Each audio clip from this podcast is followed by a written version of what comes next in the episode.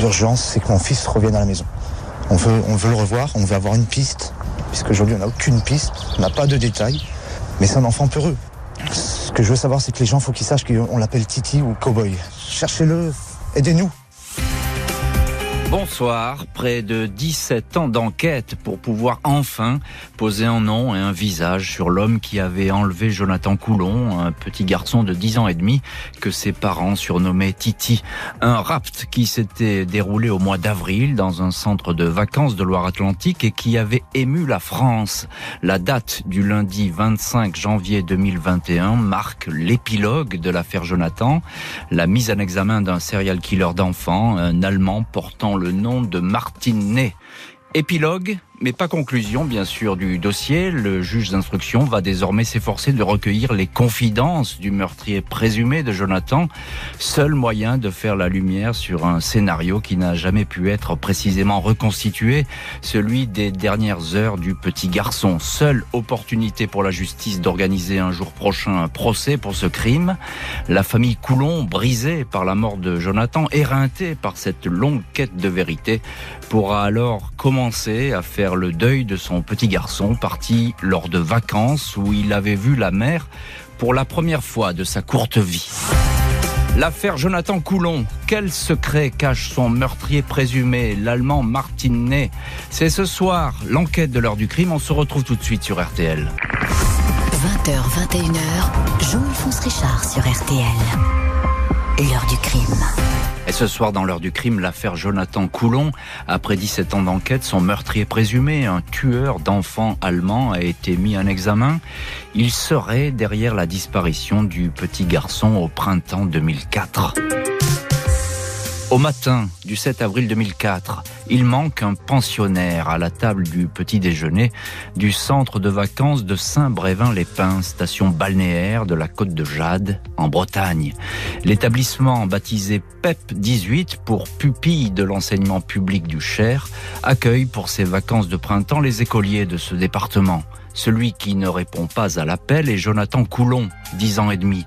Il est arrivé quelques jours plus tôt à Saint-Brévin avec d'autres élèves d'une classe de CM2 d'un établissement d'Orval au sud de Bourges pour une première découverte de l'océan. Jonathan n'est pas dans son lit, l'enfant a disparu en pyjama. Il n'a pris ni ses chaussons ni ses chaussures. On pense tout de même à une fugue. Des moniteurs font le tour du bâtiment de l'avenue André Vien, dans lequel on peut se perdre ou se cacher, inspectent les pièces, mais aucune trace de Jonathan. On craint un accident, la gendarmerie est prévenue. Les gendarmes prennent tout de suite très au sérieux cette disparition. Les grands moyens sont déployés.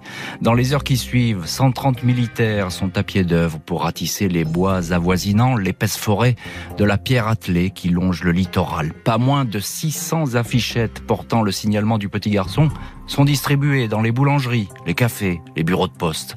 Les gendarmes mettent rapidement sur pied une cellule spéciale baptisée Disparition 44, destinée à recueillir le moindre renseignement utile. Un numéro vert mis en place reçoit pas moins de 400 appels en quelques jours. Des maisons sont fouillées, y compris des résidences secondaires fermées. 480 automobilistes de la route bleue seront interrogés au fil des jours. La piste d'un accident sur cet axe voisin est très fréquentée, n'est pas totalement exclu. En dépit des efforts déployés, les heures et les jours défilent sans faire surgir de traces de Jonathan. L'hypothèse d'un enlèvement est dans tous les esprits. Le petit garçon a peut-être été la victime d'un maniaque. Encore faut-il connaître les lieux et oser entrer sans se faire repérer dans le centre de vacances. Il s'avère que la serrure de la chambre de Jonathan et de ses camarades est depuis longtemps cassée. Impossible de fermer cette porte. En outre, le lit du petit garçon est celui qui est le plus proche de l'entrée le plus facile d'accès. Le personnel de l'établissement est questionné, tout comme les parents de Jonathan, effondrés, accourus sur place. Virginie et Stéphane Coulon sont un jeune couple recomposé, comme on dit. Avant de se rencontrer, ils avaient tous deux déjà un enfant, Jonathan pour elle, une fille pour lui. Les Coulons ont eu ensemble deux autres filles. C'est une famille modeste, unie, discrète, respectée dans le village où ils vivent, Orval. L'idée d'un éventuel enlèvement intrafamilial est tout de suite écartée. Bonsoir Patrice Gabard. Bonsoir Jean-Alphonse. Merci beaucoup d'être en ligne ce soir euh, dans l'heure du crime depuis le bureau RTL de Nantes. Vous êtes notre correspondant dans cette magnifique région et vous avez suivi euh, cette affaire qui a été assez longue et qui a causé euh, beaucoup d'émoi dans votre coin. Patrice Gabard, c'est vraiment un choc cette disparition. On s'attend à tout sauf à ce genre d'événement à Saint-Brévin-les-Pins. Oui, puis alors d'abord oui, c'est une, une, station tranquille, une station balnéaire sympathique, familiale. Euh, les colonies de vacances, il y en a partout. Hein. C'est hmm. vraiment, c'est d'ailleurs, c'est la ville des colonies de vacances en Loire-Atlantique, des centres de vacances, des vacances de mer. Donc on est habitué à vivre ça. Et il n'est jamais rien arrivé. Hmm. C'est la première fois qu'un enfant disparaît aussi mystérieusement. Et je j'appuie le mot mystérieusement parce qu'effectivement, vous l'avez dit il y a quelques instants, euh, il disparaît en pyjama en pleine nuit. Euh, hmm. et, en plus, il est pieds nus. Pieds nus donc on, on se demande ce qui a pu se passer. Alors effectivement, alors il faut savoir aussi que toute la population va se mobiliser. Hein. C'est-à-dire que les affichettes, quand vous avez parlé, vont être collées partout. Racontez-nous effectivement, les, habitants sont, sont tout de suite ils se mettent euh, sur la piste, hein. ils essayent d'apporter leur aide, c'est ça? Oui, oui, bah, de toute façon, il y a une incompréhension, puis en même temps, vous, savez, vous êtes brévinois et vous apprenez que dans votre ville, il y a un enfant qui a disparu d'une manière euh, étonnante. Alors, très vite, en fait, quand c'est, alors, au départ, il y a la fugue, effectivement, la, question de fugue. Donc, effectivement, mmh. on se met à chercher. Et c'est vrai que quand on déambule dans la ville euh, dès les premiers jours, donc il y a bientôt 17 ans, euh, bah, les gens regardent, les gens font attention, les gens signalent. Euh, voilà. Après, avec les affichettes, on voit les gens s'arrêter, lire l'appel à témoins, enfin, lorsque les affichettes avec la petite photo de, de Titi, hein, mmh. comme, euh, voilà. Mmh. Et donc, là, les gens, on voit bien de toute façon à travers la ville. Euh, les journalistes, d'ailleurs, euh, lorsqu'on tend le micro, tout de suite les gens viennent témoigner aussi. Hein, ça va, ça va assez vite hein, euh, pour éloigner leur émoi et, et leur volonté de, bah, de résoudre au plus vite cette affaire. C'est ça en fait. On est pressé de retrouver. Voilà. Tout à fait.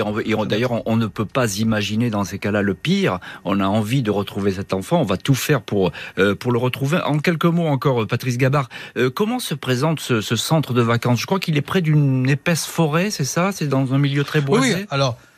Voilà, en fait, d'ailleurs, euh, la plupart des centres de vacances de Saint-Brévin sont le long de la route bleue, celle qui, en fait, ensuite nous emmène sur le pont de Saint-Nazaire pour aller jusqu'à Saint-Nazaire. Donc, c'est une route importante. Et d'ailleurs, là, il y a un lieu de ralentissement euh, qui existe depuis longtemps parce qu'effectivement, beaucoup d'écoles, de classes traversent la route.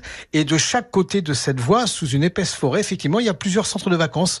Euh, il fut un temps, et alors, il en, il en existe, alors je sais même plus, mais je crois qu'il en, existe quasiment plus. Mmh. Mais à l'époque où les centres de vacances étaient très fréquentés, il y en avait, ils étaient tous les uns collés aux autres. Alors, effectivement, alors, ils sont souvent tous euh, délimités par un grillage euh, dans une épaisse forêt. D'ailleurs, à propos du grillage, je ne sais pas si vous voulez en parler il y a quelques instants, mais dans quelques instants, mais effectivement, vous, pouvez en parler dans l'enquête. Allez-y, allez-y. vous pouvez en parler s'apercevoir que là, en fait, on va vite, on va s'apercevoir. L'enquête se poursuit. Alors, dans l'enquête, on va aussi s'apercevoir qu'il y a un endroit, l'un des grillages, euh, aussi euh, bien camouflé dans, dans, dans l'épaisse végétation, en tout cas euh, abrité des regards. Bah, ce grillage, il est, il est, il est abîmé, il est coupé, hein, et on peut supposer que quelqu'un est passé par là. D'accord, oui. Donc ça, ça, pose des, des problèmes.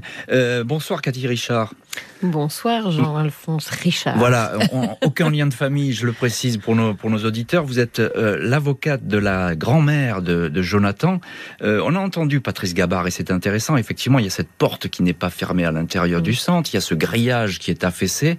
Euh, on peut pas dire que la sécurité soit maximale, non, à, ce moment-là? En réalité, on s'est aperçu après que cette, ces, ces, locaux étaient vraiment délabrés Hein. Vétuste. Euh, vétuste. Et, vous savez même, euh, on, a eu un faux espoir à un moment parce qu'il y avait, on avait retrouvé une, trace ADN sur un, sur un, sur l'oreiller de, de, Jonathan. Une gouttelette de sang. Voilà. Ça? Et, et, du coup, euh, on s'est dit, mais bon, ça, peut être ça, quoi. Mm. Jusqu'au moment où on s'est rendu compte qu'en fait, c'était celle d'un enfant qui avait été précédemment dans la colonie de vacances. C'est-à-dire, les draps étaient même pas spécialement lavés. Vous voyez, c'était quand même, c'était pas terrible, non, effectivement. Mais euh, après, ce qui, il faut savoir que euh, même si on part du principe que tout pouvait permettre d'aller à cet endroit-là, puisque la porte du couloir euh, qui donnait dehors euh, ne fermait pas, la porte de la, de la chambre, la chambre dans laquelle était Jonathan n'est pas la chambre qui était la plus près de cette porte de secours, hein, de cette mmh. sortie de secours. Il y avait d'autres portes, mais celle, la, celle de la chambre de Jonathan avait plus de poignée non plus. Voilà. Bon, donc, on peut se dire, on peut penser à ce moment-là en se disant, euh, est-ce que c'est quelqu'un qui est venu un peu par hasard et puis qui a, qui a, qui a suivi en réalité les, les, qui a suivi les défaillances de, de la, de la colonie? Oui, bien sûr. Quelqu'un qui aurait observé, etc. Il faut quand même un sacré sang-froid. Il faut un sacré sang-froid, ne serait-ce que pour pénétrer dans un établissement, même si effectivement il n'y a pas une sécurité absolue, et ce qui est sans doute été le cas. Euh, en, quelques mots, euh, Maître Richard, euh, le petit Jonathan, c'est une famille...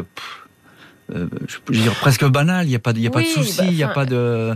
Le, petit Jonathan, c'est un, petit garçon euh, adorable. Il, a, il a 10 ans. C'est un petit blondinet. Euh, il est timide. Enfin, c'est pas, c'est pas un, en plus, vraiment, c'est pas un dur. Vous voyez, mm. c'est vraiment c'est le, le, petit garçon dont, dont on n'imagine pas qu'il soit qu'il est fugué. C'est pas c'est pas un meneur, c'est pas un dur. C'est un petit garçon adorable. Alors, un moment, on soupçonne le papa parce que les parents sont séparés, mais enfin bon, c'est la mm. piste, elle, elle, elle, elle tient. Elle fait on se, rend, on se rend tout de suite compte que c'est pas ça. Et puis, Enfin, tout de suite, on, on, se rend compte surtout que on est quand même en face euh, de, euh, de, de quelqu'un qui est qui est venu, qui a pris un enfant visiblement s'il n'est pas sorti et qu'il faut quand même un sacré sang-froid pour ça. Il y avait ce soir-là, il y avait aussi une espèce de petite fête.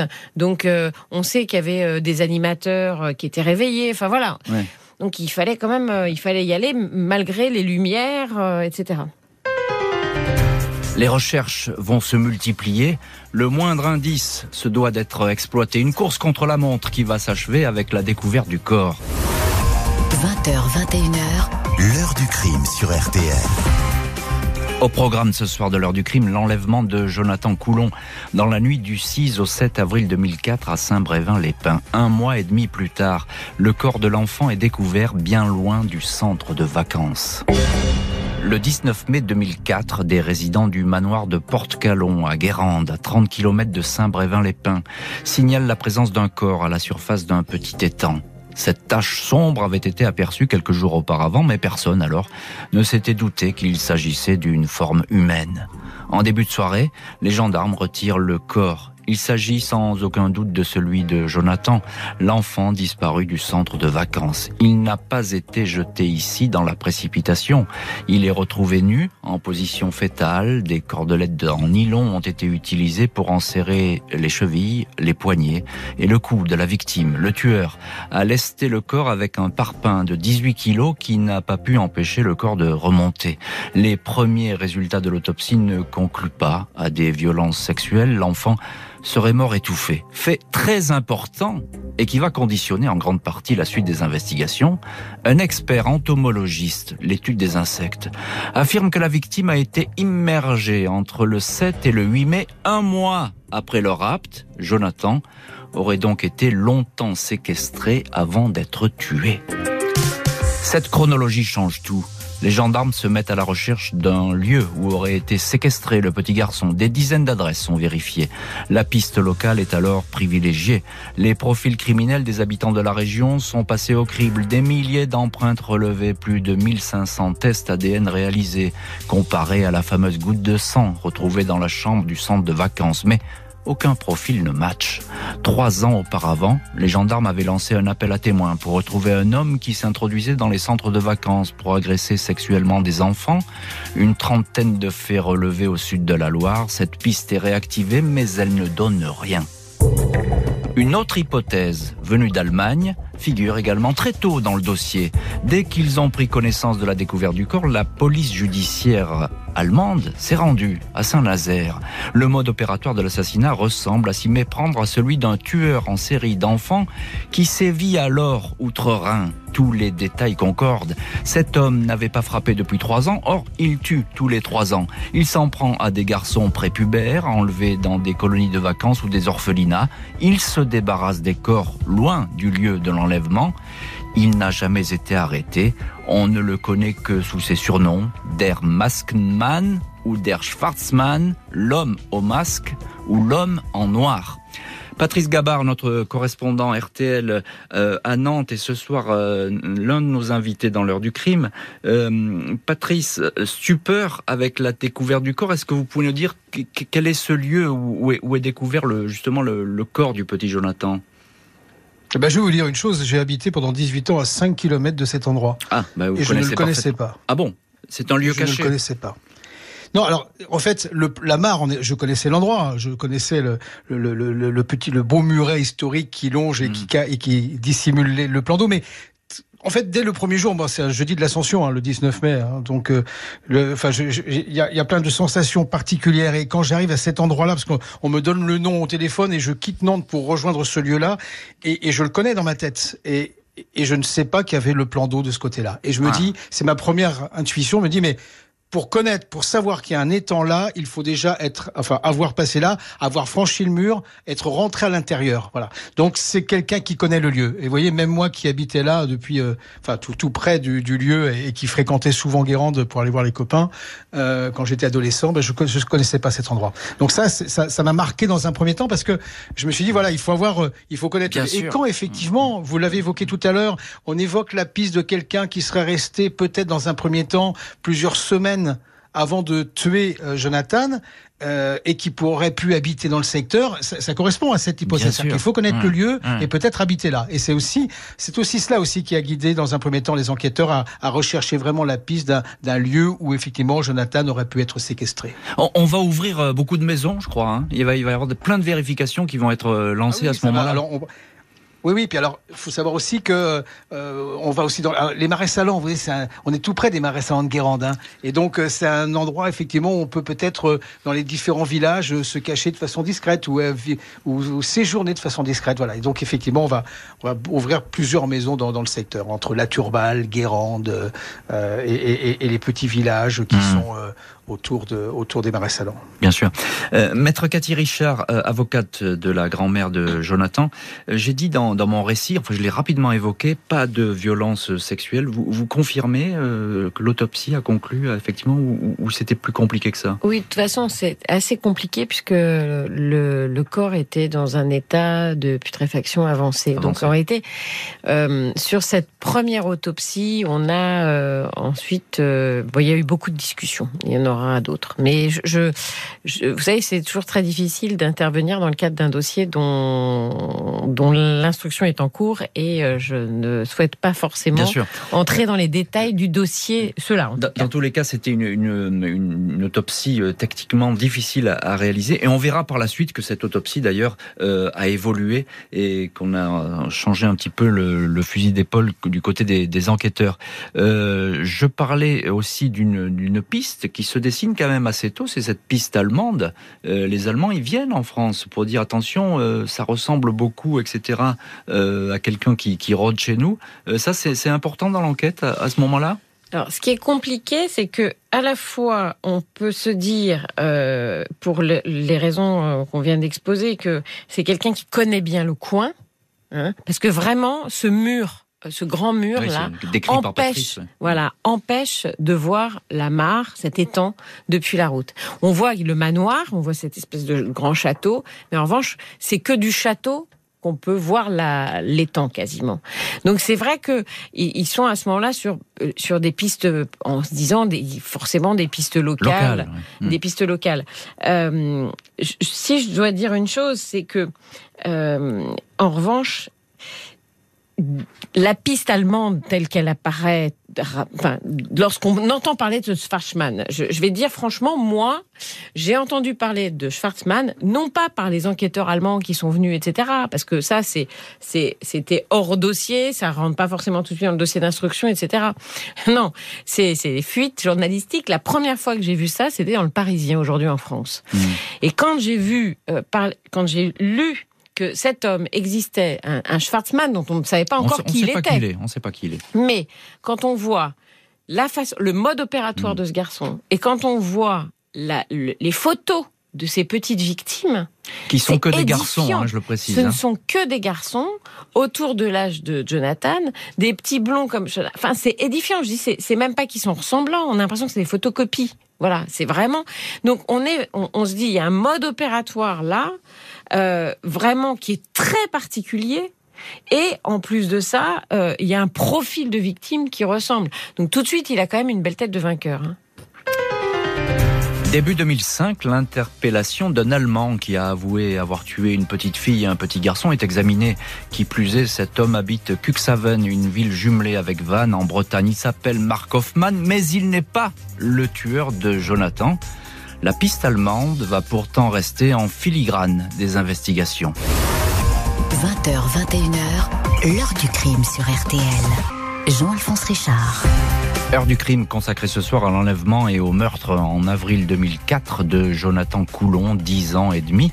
Les années passent et le dossier criminel ne progresse pas.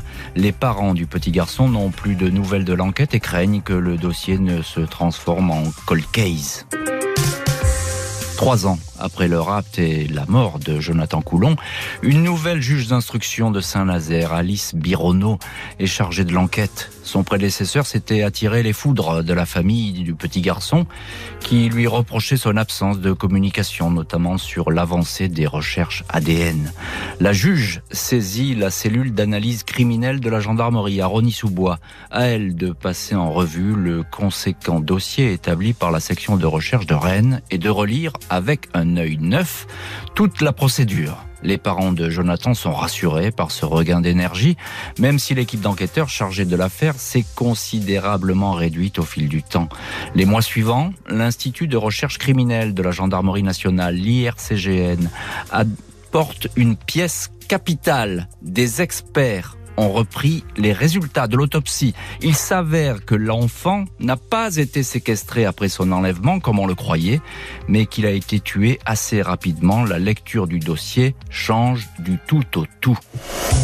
Cette révélation scientifique indique que Jonathan n'a pas été gardé prisonnier dans une maison du coin. La piste allemande reprend du poids. Les contacts s'intensifient bien sûr avec la police de ce pays. Celle-ci reste convaincue de la possible implication dans le crime de Saint-Brévin d'un criminel agissant sur son sol, baptisé l'homme en noir. Les gendarmes retrouvent alors dans le dossier le troublant témoignage d'un agriculteur de Guérande qui avait appelé le numéro vert juste après le rapt. Il disait avoir aperçu une voiture à la nuit tombée sur un sentier menant à un étang.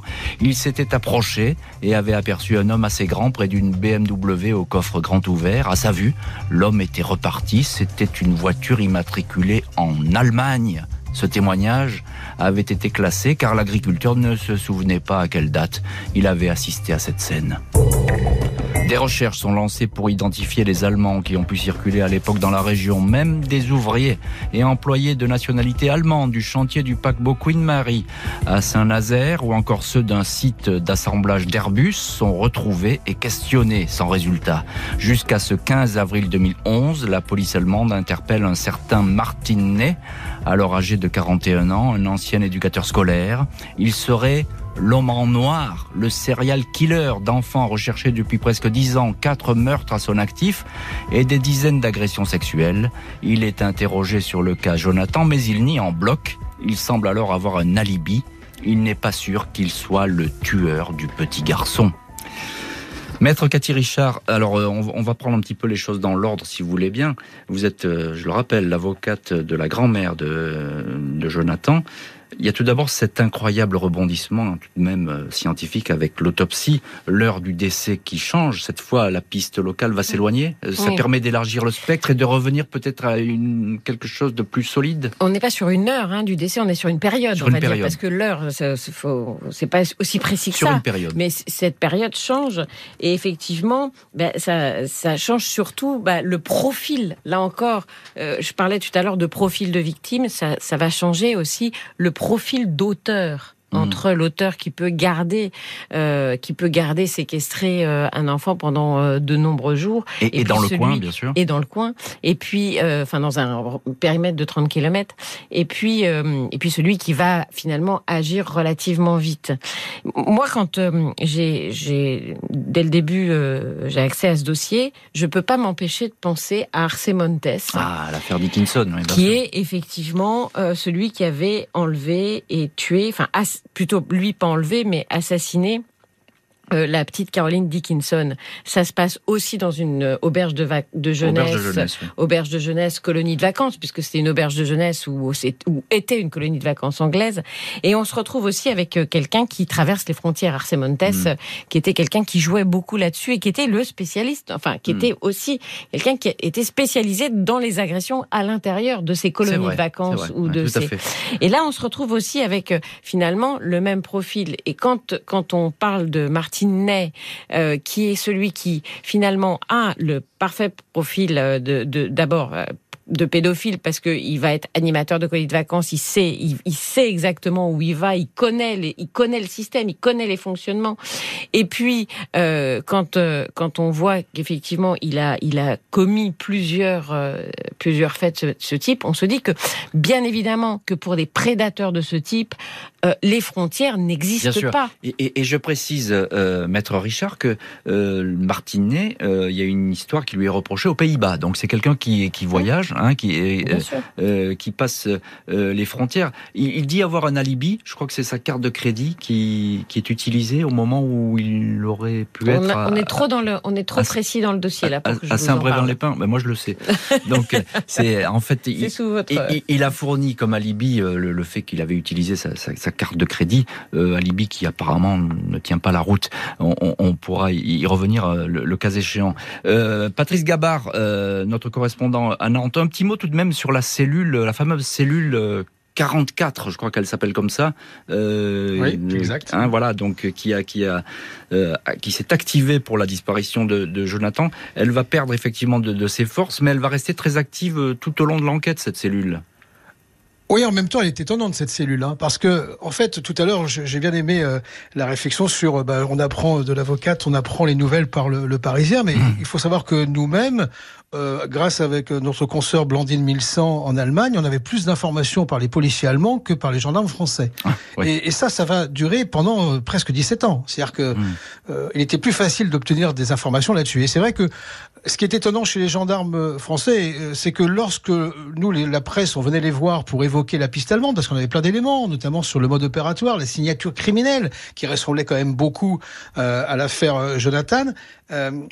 Euh, il chassait. Voilà, euh, cette, cette, hypothèse était vite chassée. Et, et d'ailleurs, euh, à ce moment-là, d'ailleurs, c'est là que est sorti du chapeau. On a eu une conférence de presse très étonnante à un moment donné pour nous, pour lancer la piste, vous savez, du, du violeur en série sur le littoral atlantique qui avait sévi pendant plusieurs ah, dizaines d'années. Alors oui, parce que là, là, effectivement, les gendarmes, ils vont dire bon, ok, il y a cette piste qui existe, mais on, on reste au niveau local, c'est ça?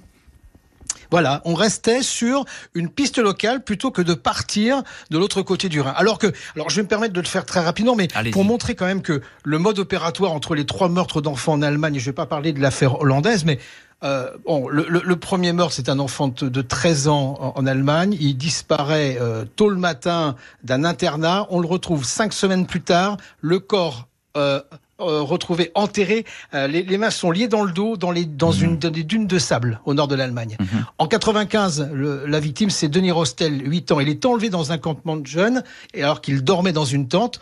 On le retrouve deux semaines plus tard. Ce sont des touristes allemands qui vont retrouver son corps enterré dans une dune. Vous voyez le, le milieu naturel, la mare, le mm, sable. Mm. Et puis en, en 2001, c'est le meurtre de Dennis Klein, 9 ans. Alors lui, il disparaît de sa chambre pendant la nuit et on va le retrouver 14 jours plus tard. Donc toujours il y a un délai avant de retrouver les corps. Et le corps du, du, petit garçon est retrouvé euh, plusieurs kilomètres plus loin par un cueilleur de champignons et le corps là est dissimulé dans un buisson au milieu d'une forêt à plusieurs kilomètres de l'enlèvement. Voyez-vous, voyez la, la distance entre le lieu de l'enlèvement et, là où on dissimule le corps, et à chaque fois dans un milieu naturel et, et, et parfois attaché les mains dans le dos. Vous voyez tout ça, quand même, le mode opératoire comme est troublant, et c'est ce qui a d'ailleurs amené les policiers allemands à venir voir leurs collègues français pour leur dire voilà, c'est une piste sérieuse. Il est effectivement frappant, euh, maître Cathy Richard, vous, confirmez, euh, c'est vraiment troublant, et là il va, les gendarmes vont quand même euh, porter l'accent là-dessus sur ce, cette piste allemande. Mais ce qu'on peut dire quand on parle de criminels en série, c'est qu'on va s'attacher à plusieurs choses.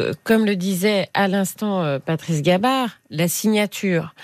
En fait, il y a le mode opératoire, la signature, le profil des victimes. Et là, on se retrouve avec un mode opératoire commun. Euh, on se retrouve avec une signature, notamment le fait d'attacher, etc., mmh. commun. Les profils de victimes qui sont extrêmement similaires.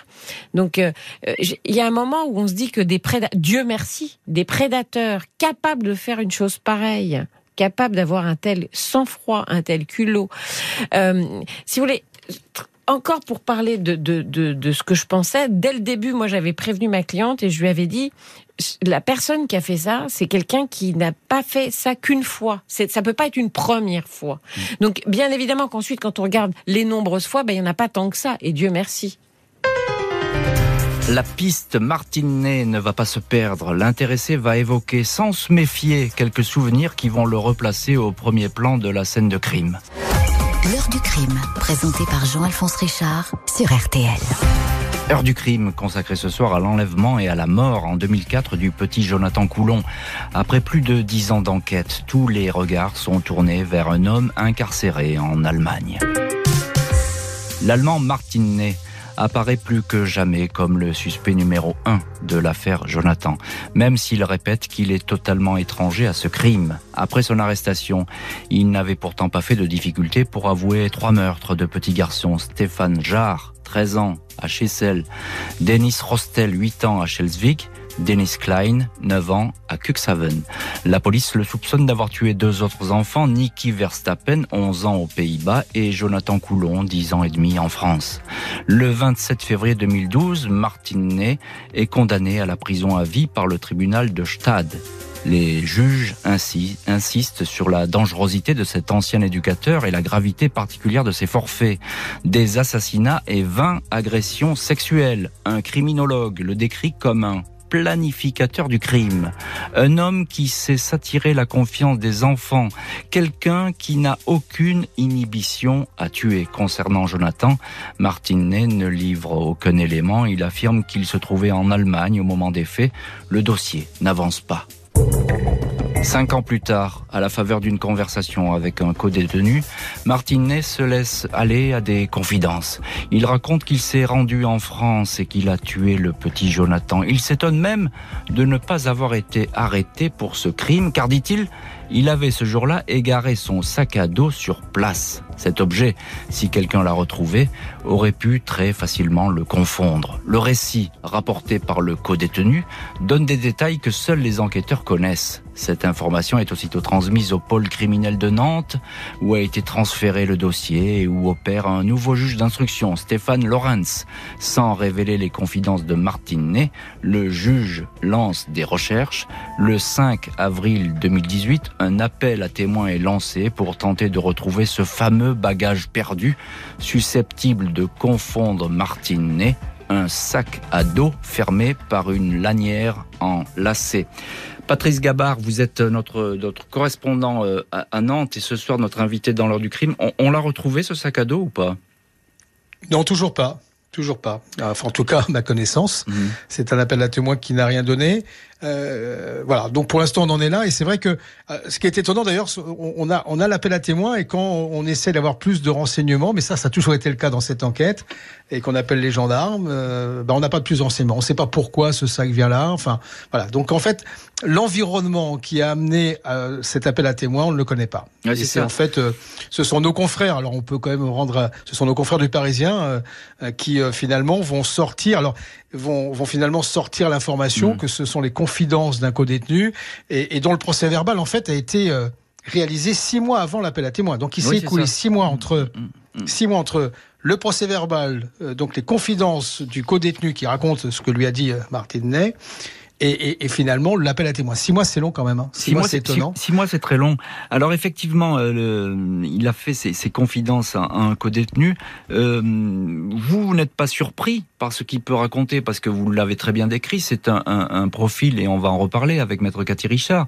Euh, c'est un profil euh, de pur et dur de, de, de pédophile, euh, Martinet, c'est ça? Un prédateur? Oui, puis oui, et puis en plus, alors après, ce qu'on a su aussi à travers son procès, j'ai lu euh, quelques lignes traduites sur ce qui s'est passé dans le procès, c'est que ce qui est étonnant aussi dans l'agissement de Martinet, parce qu'il a commencé en fait ses agressions sexuelles, il les commence bien plus tôt, hein, euh, et, il rentre, il se fait voir parfois. On, le retrouvait à un moment donné avec un, enfant dans les bras, et, comme il est aperçu dans le couloir, il lâche l'enfant, il se met à fuir.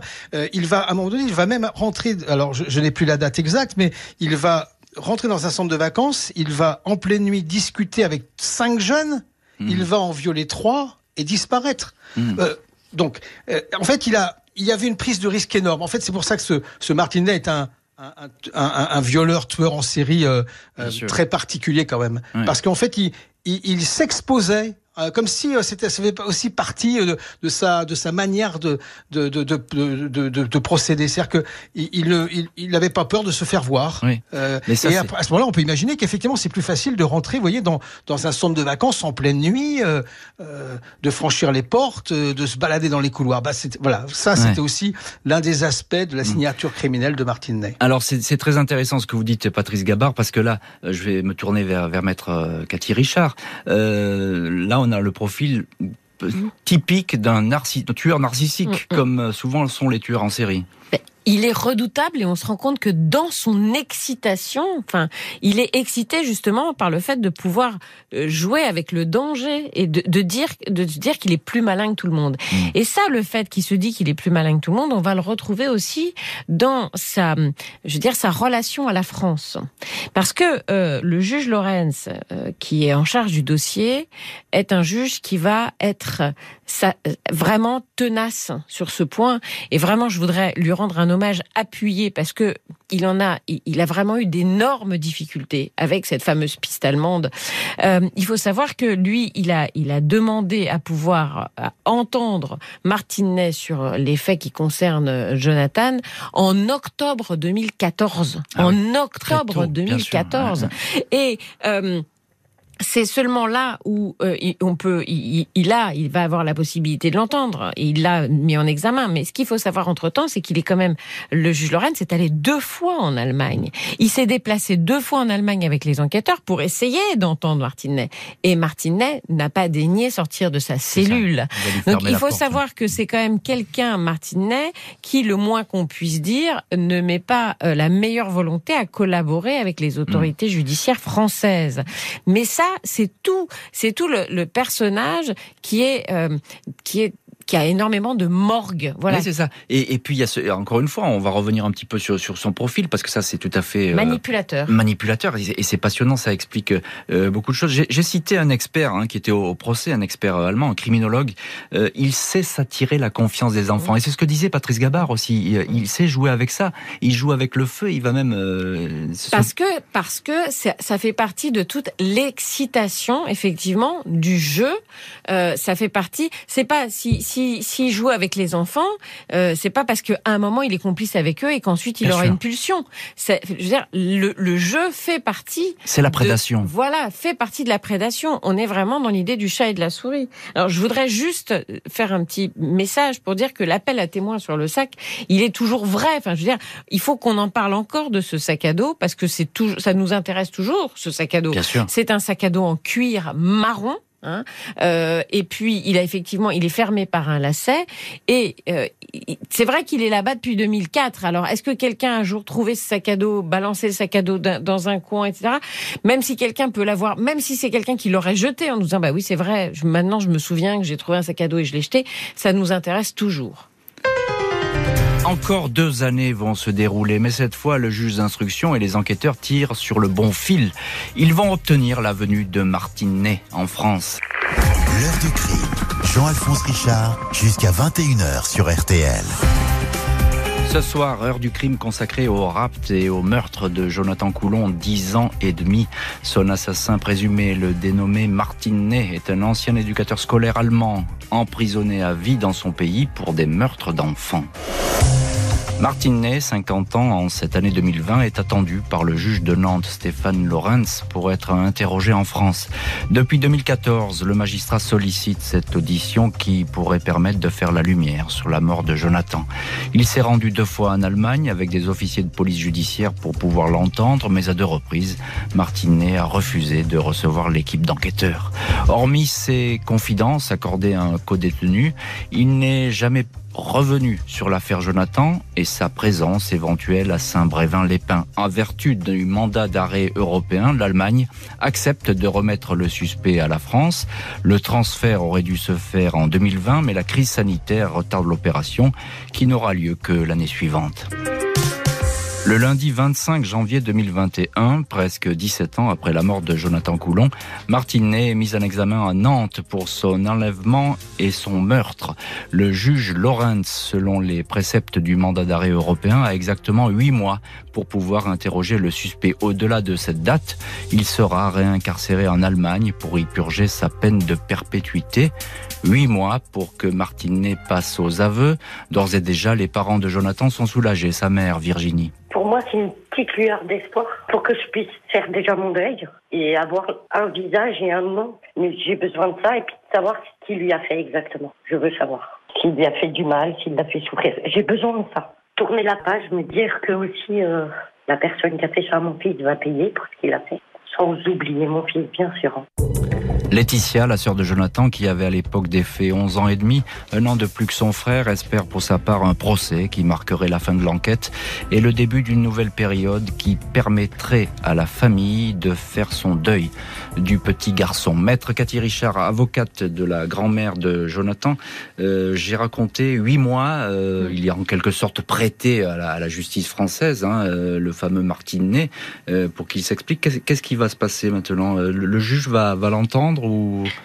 Alors, il a été mis en examen. Il a été présenté au juge d'instruction qui l'a immédiatement mis en examen. Alors, mettre en examen quelqu'un, c'est quand on a des charges suffisantes hein, qui permettent de penser qu'il a participé à l'infraction. Euh, et lorsqu'une personne est mise en examen, le juge d'instruction lui explique qu'il a le choix entre ne pas faire de déclaration du tout, garder le silence, entre faire des déclarations spontanées, ou accepter de répondre aux questions. Vous voyez, une gradation. Hmm. Euh, bon, c'est pas très surprenant, j'avoue qu'on s'y attendait tous, hein, que Martinet a choisi de garder le silence. On sait très bien que de toute façon, il n'est pas coopératif du tout, donc il a gardé le silence. Maintenant qu'il est mis en examen, il a, par l'intermédiaire de son conseil en France, accès au dossier. Mhm. Euh, il va falloir qu'il prenne connaissance de ce dossier, du dossier français. Il faut dire quand même que le dossier français est énorme. Hein. On a quand même des années, des années d'investigation. Alors en plus, tout n'est pas pertinent dedans parce qu'on sait qu'on mhm. a, y a eu beaucoup de fausses pistes. Il va falloir qu'il il prenne connaissance de ce dossier et puis ensuite il va devoir répondre aux interrogatoires et cette fois-ci aux questions du juge d'instruction qui va vraiment ne pas se contenter de le mettre en examen, mais lui poser des questions. Et puis, euh, il va y avoir aussi des expertises à diligenter, des expertises sur le territoire national, mais des expertises psychiatriques, psychologiques ah. françaises.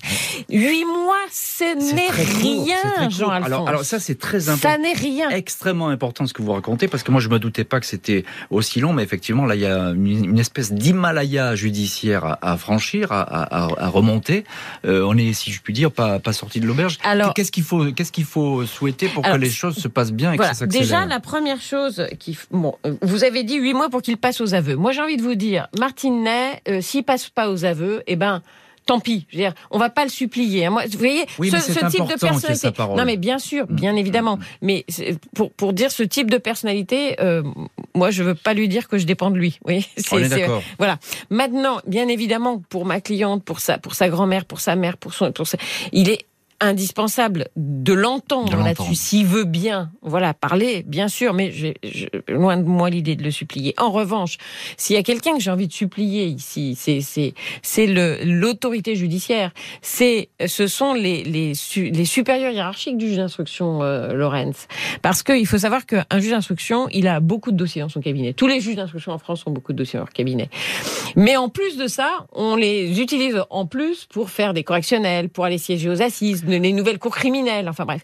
Et là, lui, euh, ce qu'il faudrait, et moi ça j'en appelle, j'en appelle aux autorités judiciaires, ce qu'il faudrait, c'est que euh, on, on, il soit déchargé d'un certain nombre de missions, on le soulage d'un certain nombre de missions pour qu'il puisse se consacrer à l'affaire, à cette affaire. Uniquement, c'est beaucoup espéré, mais qui principalement à cette affaire-là hmm. pendant ces huit mois. Une affaire criminelle, c'est plus que huit mois. Là, il a huit mois. Il faut absolument qu'on mette qu'on lui permette d'avoir les moyens de d'instruire ce dossier-là pendant huit mois. Patrice Gabard, notre correspondant à Nantes, correspondant de RTL, et ce soir l'un de nos invités de l'heure du crime. Vous, avez des informations particulières sur euh, ce qui se, peut se passer ou ce qui va se passer euh, et l'état d'esprit dans lequel peut-être se trouve euh, Martinet, même si je pense c'est compliqué à savoir. Alors, alors sur l'état d'esprit de Martinet, je ne peux que supposer, mais vous voyez dans dans dans, sa, dans ses meurtres en série, euh, il a avoué euh, les meurtres en Allemagne, mais comme par hasard, enfin comme par hasard, c'est sans doute pas hasard, euh, il a toujours nié bien sûr euh, son implication dans le meurtre de Jonathan. Et également, il a toujours mmh. nié l'assassinat du, du, néerlandais Nicky Verstappen. Alors, il faut savoir qu'en en, Hollande, c'est un peu compliqué parce qu'en fait, il y a, il y a quelqu'un qui a été reconnu coupable d'enlèvement et d'abus sexuels qui a entraîné la mort donc de, de, de, de, ce, de ce jeune garçon en 2020 mais euh, enfin du moins pour la condamnation 2020. Mais euh, c'est vrai qu'à chaque fois qu'on évoque Martin Ney, euh, l'affaire hollandaise rebondit parce que vous l'avez dit aussi tout à l'heure en préambule, c'est tous les trois ans. Hein. C'est vrai. ça que vous il y a, 92, 95, 98, 2001, 2004. C'est-à-dire que si on considère que il est impliqué également dans les deux autres affaires, donc pour l'instant qu'il n'a pas avoué, eh bien, ça fait un tous les trois ans. Et ça aussi, c'est un signe assez troublant. Ça fait, et puis, alors, concernant, alors, je, rejoins tout à fait euh, la demande de, de l'avocate parce que de maître, parce que euh, maître Richard, euh, on sait bien, Richard. maître Richard, oui. Euh, parce qu'effectivement, au tribunal de Nantes, c'est un peu compliqué. Hein. Il est sous pression, comme beaucoup de tribunaux en France. Et, euh, pas effectivement, le juge d'instruction euh, croule sous les dossiers. Tout à fait, oui. Et ça, c'est pas le, c'est pas la spécificité de Nantes, mais euh, hélas de euh, la plupart des, des, palais de justice en, en, France. Patrice Gabard, encore un petit mot. c'est une histoire qui a marqué, je suis, évidemment, les esprits dans, dans votre région, à Saint-Brévin en particulier. on en parle toujours aujourd'hui. On espère qu'il y aura une, une issue, un procès. Oui, alors ça c'est sûr. Enfin, alors après, effectivement, ça fait 17 ans. Hein. On est on est rendu dans le cold case, mais mais dès qu'on prononce le mot Jonathan, c'est tout de suite voilà. Enfin, en tout cas, euh, à Nantes, dans à Saint-Nazaire, sur la côte, euh, dès que vous évoquez le nom de Jonathan. Euh, D'ailleurs, c'est Jonathan, hein, parce que vous avez dit Jonathan. Ouais, J'ai dit Jonathan depuis le début, et du coup, je l'ai gardé Jonathan. je suis désolé. C'est Jonathan. Non, mais et à chaque fois qu'on prononce le mot de Jonathan, on n'a même pas besoin de dire affaire. Vous voyez ça tout de suite. Il y a voilà les, la, la, réaction. Effectivement, et je veux dire que pour en discuter avec des gens qui sont pas directement concernés par l'enquête ou autre, ils n'ont qu'un souhait, c'est effectivement qu'on qu'on mette un nom sur le meurtrier de Jonathan. Maître euh, Cathy Richard, euh, encore un dernier mot, ça sera le dernier parce qu'on arrive au bout de l'émission. On peut espérer un, un, procès un jour de, de cet homme euh De tout cœur De tout cœur on, juste, on n'est pas forcément dans un cold case. Un cold case, c'est souvent quelque chose qu'on a qu'on a abandonné, une piste qui renaît. Là, le dossier n'a jamais été mis de côté. Hein. Jamais, jamais, jamais. Il n'y a pas de prescription qui court. Il n'y a rien, bien évidemment. Et j'ai absolument une confiance certaine en fait que un jour Martinet devra répondre devant les juridictions françaises et pas seulement devant le juge d'instruction mais devant une cour d'assises euh, de l'enlèvement et de l'assassinat de Jonathan. Merci beaucoup, maître Cathy Richard et Patrice Gabard, d'avoir été les invités ce soir de l'heure du crime avec l'affaire Jonathan Coulon, devenu désormais le, dossier, le Martinet, son meurtrier présumé. La justice française a huit mois pour obtenir ses confidences. Merci à Justine Vignot, Marie Bossard d'avoir préparé cette émission, Marc Bisset à la réalisation. Un immense merci à vous toutes et tous d'avoir partagé ce soir cette heure du crime.